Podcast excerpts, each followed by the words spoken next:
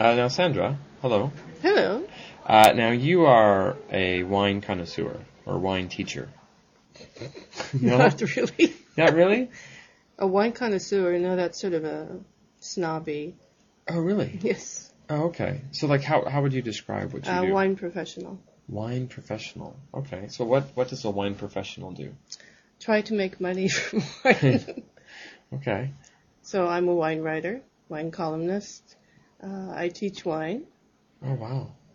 Okay. Um, so, let's say if I'm going to have friends over hmm and I'm making, let's say, steak. I'm having a grilling steak.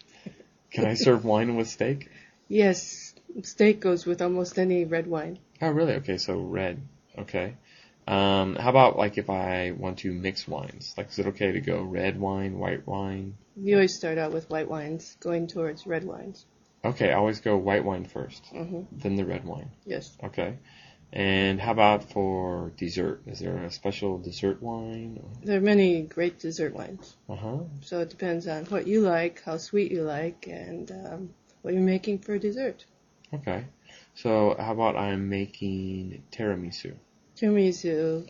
Then I would probably have a Tawny Port, either from Portugal or Uh-huh. from Australia, which makes great ports.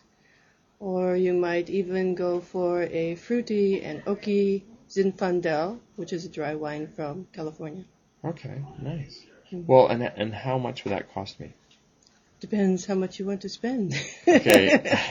for a port, Tawny Port, anywhere between 3,500 to 10,000. okay. Hmm. Um, and about- for California Zinfandel, for a good one, probably about 3,000.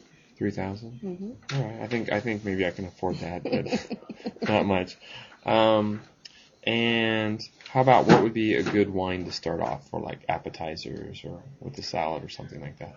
I always start off with a sparkling wine, Sparkling wine. yes. I Okay. prefer champagne, but if you can't afford it, even though champagne is the s- lowest price anywhere in the world is in Japan. Oh, really? And many of my students load up on cases of champagne and have it sent home by their company's container. oh, wow. Yes. But champagne is a good starter.